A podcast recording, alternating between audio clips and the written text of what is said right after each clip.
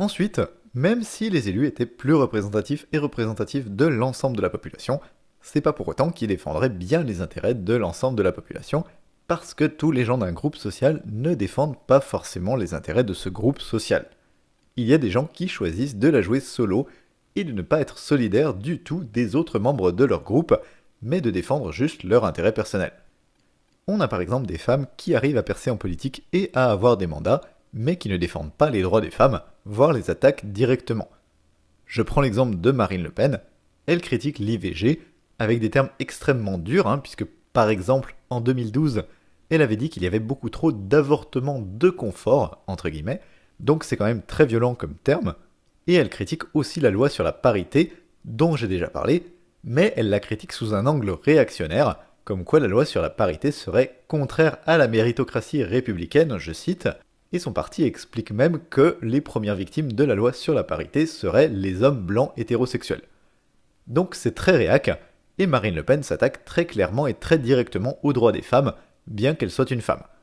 Pourquoi? Eh bien parce qu'elle sait que ceux qui ont le pouvoir médiatique et politique, dans son parti par exemple et ailleurs, sont des hommes, des hommes dont elle dépend elle-même, dont dépendent ses chances d'être élue et dont dépend sa carrière. Et elle dit en gros à ces hommes Vous inquiétez pas, c'est vrai que je suis une femme, mais je ne menace absolument pas le patriarcat et votre pouvoir.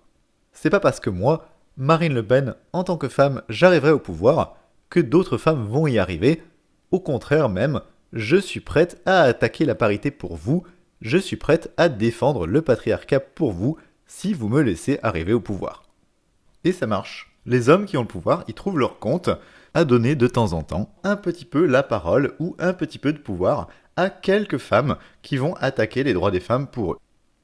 Et c'est assez logique en fait, parce que si un membre d'un groupe dominant attaque lui-même directement les droits d'une minorité, eh bien on voit facilement que c'est sexiste, raciste, etc. Alors que si l'attaque vient d'un membre de cette minorité, eh bien ça passe forcément beaucoup plus facilement. On n'accusera pas par exemple Marine Le Pen d'être misogyne, même si ce qu'elle dit est misogyne, et en pratique sert l'agenda misogyne de ceux qui ont le pouvoir.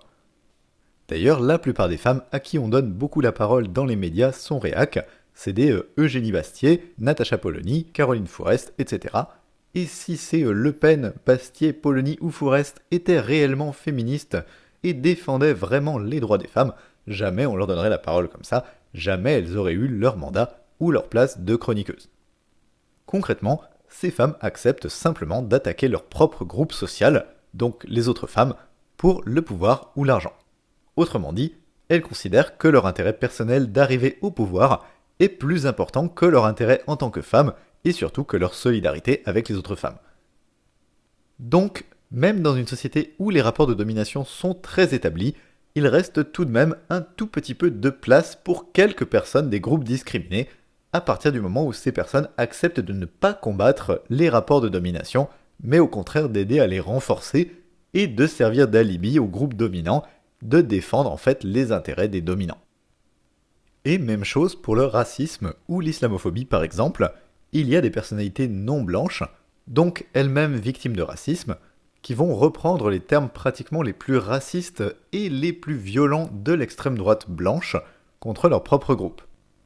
Je pense à l'exemple de l'élu socialiste Amin El Khatmi, qui est connu sur les réseaux sociaux et notamment sur Twitter, qui se revendique musulman, mais euh, qui défend une vision ultra répressive de la laïcité, partisan de Valls et compagnie, hein, et euh, qui explique par exemple qu'on ne pourrait plus critiquer l'islam sans se faire traiter d'islamophobe.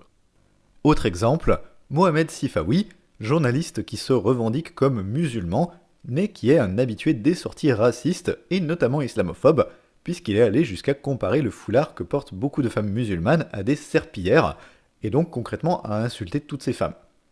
Autre exemple encore, l'imam Hassan Chalgoumi, qui a le titre d'imam mais en réalité est rejeté par une bonne partie de la communauté musulmane, ce mec-là représente pas du tout les musulmanes et les musulmans, et leur nuit même énormément par ses prises de position en fait, au point qu'il est soutenu par des islamophobes notoires comme Caroline Forrest, et euh, il avait d'ailleurs lui-même soutenu Nicolas Sarkozy en 2012, c'est dire. Bref, un gros imposteur, et bien ce mec-là, qui représente à peu près personne parmi la communauté musulmane, est pourtant invité dans tous les médias dès qu'il faut parler d'islam. Dans un autre domaine, on pourrait aussi citer euh, dans le milieu ouvrier les syndicalistes jaunes qui font équipe avec le patronat contre leurs collègues grévistes lorsqu'il y a des grèves, en espérant des avantages pour eux, ils trahissent évidemment leur classe sociale aussi au passage. Il y a sûrement pas mal d'autres exemples, simplement j'ai pris ceux-là pour dire qu'il suffit pas d'appartenir à un groupe social discriminé pour défendre correctement les intérêts de ce groupe. Et puis j'ai surtout pris des exemples dans les médias, mais dans la classe politique c'est pareil, les élus acceptent de temps en temps parmi elles et eux quelques personnes issues de la diversité, comme on dit, ou issues du milieu ouvrier par exemple, pour faire genre on n'est pas que des cadres blancs et pétés de thunes, voyez, mais ils choisissent quand même ces personnes pour qu'elles remettent pas en cause leurs intérêts. Et donc aujourd'hui, les rares personnes qui font pas partie des groupes dominants mais qui arrivent quand même à être élues sont en fait prêtes à défendre les intérêts de ces groupes dominants pour des raisons déjà vues comme la cooptation qui fait que ce sont les dominants qui choisissent qui peut être élu et qui ne peut pas l'être. Donc, il suffirait pas que les élus soient plus représentatifs et représentatifs de la population pour avoir les mêmes intérêts, même si c'est évidemment une condition, hein, il faudrait que les élus soient plus représentatifs et représentatifs de l'ensemble de la population, mais ça ne suffirait pas en soi.